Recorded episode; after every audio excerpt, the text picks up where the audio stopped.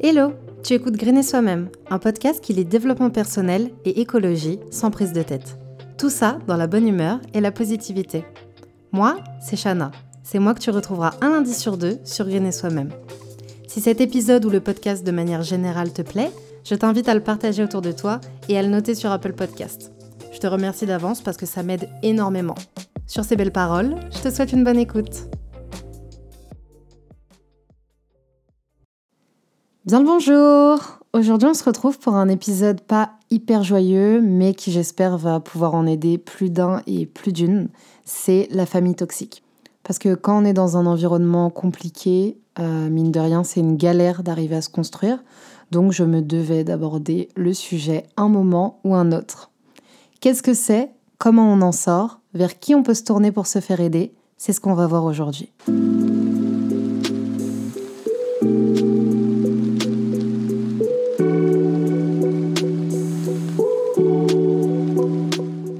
Alors d'abord, c'est quoi une famille toxique? Parce que oui, pour commencer, il faut se rendre compte qu'on est dans un milieu toxique et ça, c'est pas si simple. Beaucoup de gens pensent à famille toxique en mode violence, alcool, négligence, alors qu'on n'a pas du tout besoin d'aller jusque-là pour être dans un environnement qu'on qualifie de toxique. Ça peut tout simplement être une famille qui est pas bienveillante, qui exerce de la manipulation sur toi, qui te respectent pas, qui t'insultent, qui te font subir des violences psychologiques.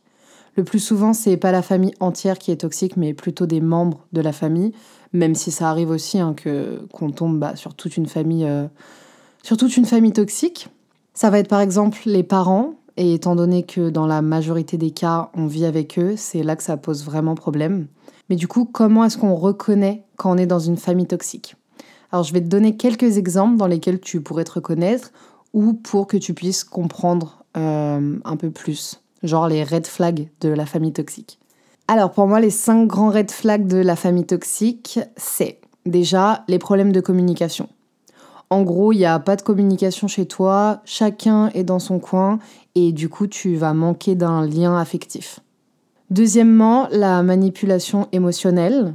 Donc tu es dans une famille où le chantage émotionnel, euh, la tromperie, euh, la manipulation, tout ça c'est utilisé pour obtenir de l'affection. Je te donne un exemple, les parents divorcés où il y a un des deux parents qui va mal parler de l'autre pour former une alliance avec l'enfant contre l'autre parent. Bah ça c'est de la manipulation émotionnelle. Troisièmement, tu as aussi la distance émotionnelle. C'est le genre de famille où le parent, il va répondre euh, à tes besoins, genre la nourriture, l'éducation, mais où va y avoir aucune relation émotionnelle. Pas de câlin, pas de petite tape sur l'épaule, pas de bisous, pas de soutien, pas de compréhension. Et de cette façon, les enfants ils vont grandir sans comment dire sans figure d'attachement. Et il y a moyen, si tu as grandi euh, dans ce genre d'environnement, que tu te sentes pas légitime, que ça soit en tant qu'enfant ou que ça soit en tant que personne. Quatrième red flag, les conflits constants. Alors ça, c'est des familles où il y a du manque de respect, où il y a de la violence physique ou de la violence verbale et que c'est vraiment habituel.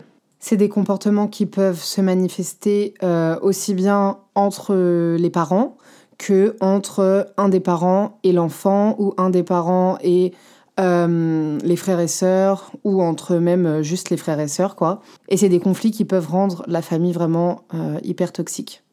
Et cinquième red flag, c'est l'échange des rôles familiaux. Dans certaines familles, il y a des parents qui se comportent euh, de manière plus euh, immature que leurs enfants.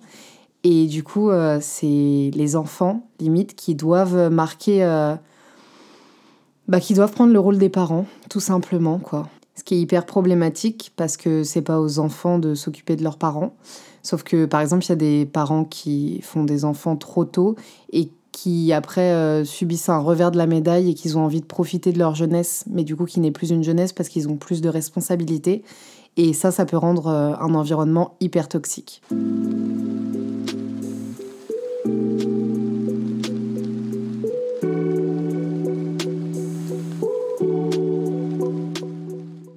Donner euh, des exemples encore plus concrets pour que tu puisses réussir à t'identifier ou quand bien même c'est pas toi qui es dans un environnement toxique, peut-être que ça va te faire penser à quelqu'un et que tu pourras du coup l'aider euh, grâce à cet épisode. Un parent toxique, c'est un parent qui te fait culpabiliser d'être un enfant ingrat alors que lui ou elle se démène pour toi. Un parent qui te fait culpabiliser de te construire une vie et qui, par exemple, quand tu vas sortir, euh, il va te dire oui, que, que tu l'abandonnes, que tu le laisses tout seul à la maison, tu vois, ce genre de petites phrases. Les parents qui fouillent dans tes affaires et qui te laissent aucune intimité sous prétexte que je suis l'adulte, donc je fais ce que je veux sous mon toit. Après, il y a des trucs un peu plus subtils, genre les remarques négatives à tout va, les critiques sur le physique ou sur autre chose. En fait, ils vont toujours essayer de chercher la petite bête euh, pour rentrer en conflit et ensuite faire la victime. Tout est de ta faute, jamais de la leur. Rien de ce que tu fais ne va et du coup, tu as la boule au ventre à chaque fois que tu vas t'exprimer avec eux parce que tu sais que le reproche ou le petit pic va arriver. Après, tout ça, ce sont juste des exemples, mais il y a énormément d'autres choses qui font qu'on peut parler de famille toxique. Mais dis-toi que si tu te sens mal quand tu es chez toi, que tu sens que tu manques de quelque chose ou que tu te sens manipulé, c'est certainement que tu es dans un schéma de famille toxique. Et évidemment, je ne l'ai même pas évoqué, mais tout ce qui est euh, violence physique, euh, menace de mort et j'en passe, c'est bien sûr euh, des signes qui ne trompent pas.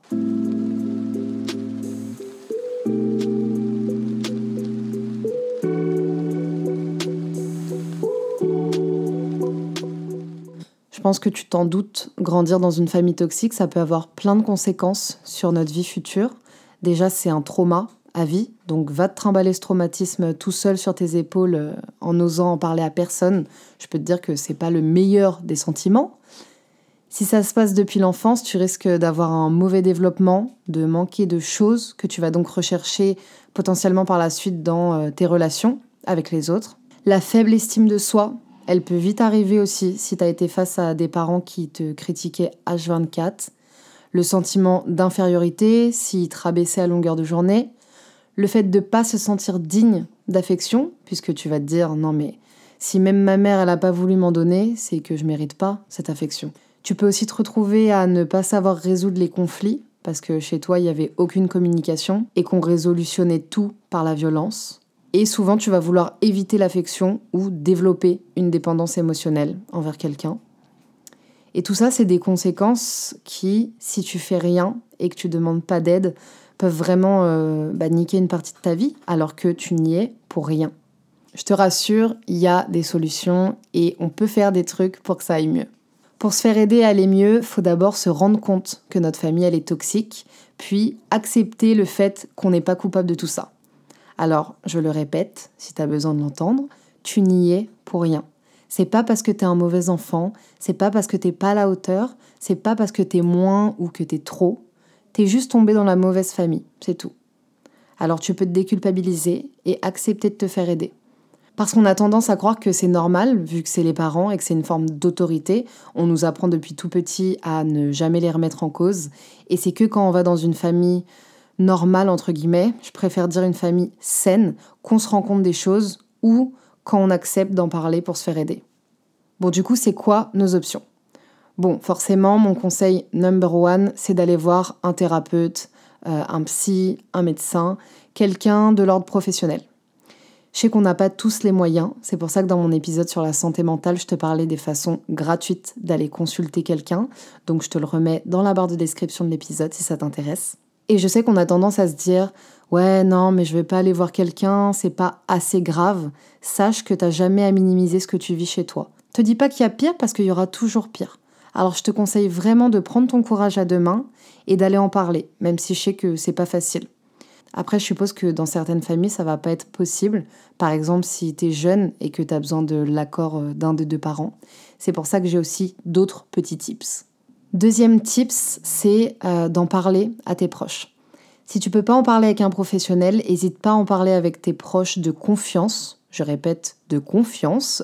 Si tu sens qu'ils sont bienveillants et qu'ils vont pas porter euh, un jugement sur ce que tu es en train de raconter. Ça fait parfois tellement de bien de se livrer et de lâcher ce poids que tu as sur tes épaules, même si c'est juste euh, quelques heures. Hein. Donc n'hésite vraiment pas à en parler à des personnes de confiance que tu pourrais avoir autour de toi. Troisième tips, qui est un peu triste, mais c'est d'essayer de se créer une carapace.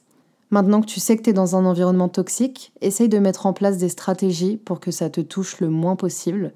On va pas se mentir, ça nous touche jamais, euh, pas du tout. mais on peut essayer de faire en sorte que ça nous atteigne moins. Passe plus de temps dans ta chambre, dehors si c'est possible, et fais en sorte qu'il y ait le moins d'interactions possible, parce que ça minimise les chances euh, d'entrer en conflit. Quatrième astuce, tire-toi. Franchement, si tu as les moyens financiers, mon meilleur conseil, ça serait de partir de chez toi, de prendre ton indépendance, de mettre des sous de côté pendant des mois s'il faut, d'aller euh, dans une coloc la première année pour diviser les frais s'il faut, d'aller vivre chez un membre de ta famille qui comprend la situation. Après, si c'est pas immédiat, bah fais en sorte de prendre sur toi le temps de pouvoir partir, de rester en dehors du conflit et surtout de te protéger.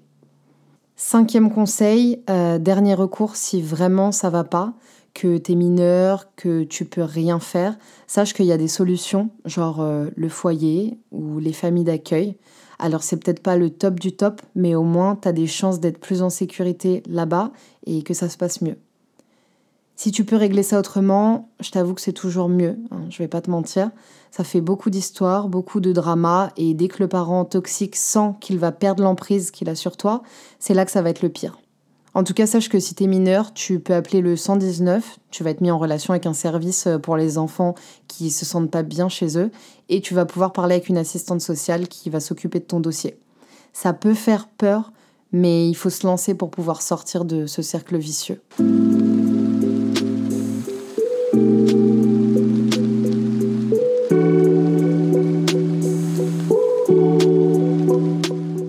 Avant de finir cet épisode, je voulais te dire de pas te laisser avoir par la haine, parce que c'est très facile de commencer à détester et à haïr la personne toxique, et tu as le droit de le faire un certain temps, mais te noie pas dans ta haine. En fait, ça va juste finir par te détruire et t'arriveras jamais à passer à autre chose.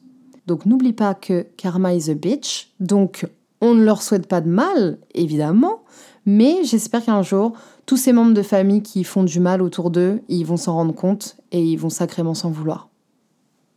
Et voilà, on arrive déjà à la fin de cet épisode. S'il t'a plu, tu peux laisser un avis ou venir directement dans mes DM Insta pour me le dire. Pour ne pas louper les nouveaux épisodes, n'oublie pas de t'abonner sur ta plateforme d'écoute. Rejoins-moi sur le Instagram de Green et Soi-même pour plus de contenu que tu retrouveras dans la description. On se retrouve là-bas et en attendant, je te fais plein de bisous.